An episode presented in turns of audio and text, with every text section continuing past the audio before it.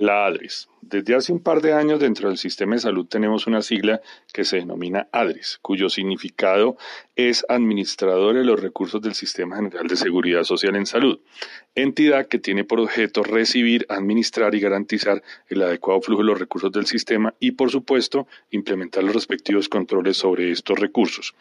Desde la expedición de la Ley 100 de 1993 existió el Fondo de Solidaridad y Garantía que conocíamos como FOSIGA, el cual cumplía con similares funciones a ADRES, pero tenía grandes inconvenientes como por ejemplo que era una cuenta sin personalidad jurídica ni planta de personal, por lo tanto no tenía autonomía, era administrado mediante un contrato fiduciario y sus subcuentas no hacían unidad de caja, es decir, que el dinero que había en cada subcuenta no se podía usar en las otras, así existiera la necesidad.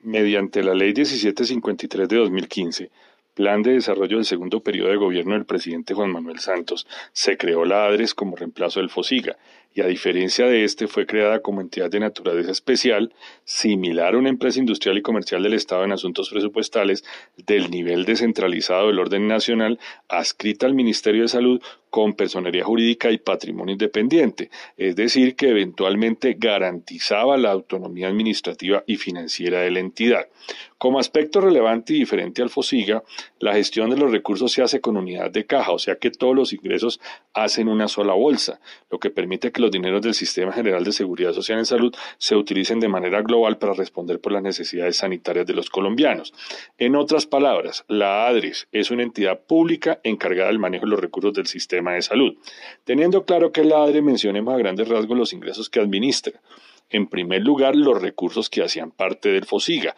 Entonces debemos referirnos a las cuatro subcuentas principales que tenía el FOSIGA. De compensación, que manejaba los ingresos destinados al régimen contributivo, de solidaridad, cuyos recursos se destinaban al régimen subsidiado, la denominada de CAT, para financiar las entidades catastróficas y los accidentes de tránsito, y la subcuenta de promoción y prevención. Asimismo, los dineros del Fondo de Salvamento y Garantías del Sector Salud, que denominamos FONSAED,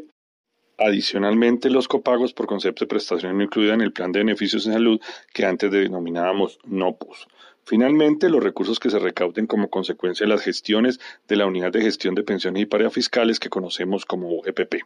En este punto es importante hacer énfasis en los pagos principales que hace la ADRES, la compensación en el régimen contributivo según lo que explicamos en el podcast sobre la financiación de dicho régimen, el pago de atenciones en salud por accidentes de tránsito no cubierto en el SOAT o por vehículos fantasmas o por vehículos que no tenían dicho seguro y de las atenciones no incluidas en el plan de beneficios en salud,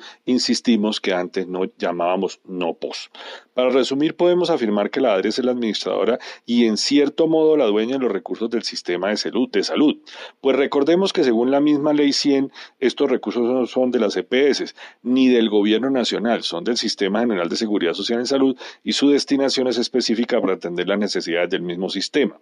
La normativa antes mencionada y el diseño de la ADRES hacían presagiar que se deberían corregir los inconvenientes del FOSIGA, pero en la práctica ha sido así. De hecho, las deudas de la ADRES con EPS e IPS se calculan en más de 10 billones de pesos y de allí la denominada ley de punto final que no es otra cosa que aclarar esas deudas. Parece ser que las, la ADRES padece el mismo mal del Sistema General de Seguridad Social en Salud, en donde todo fue adecuadamente planeado, muy bien reglamentado, pero en el mundo real, que es finalmente el que importa, no funciona como se planeó, ni mucho menos cumple a cabalidad con las funciones legales que se le asignaron.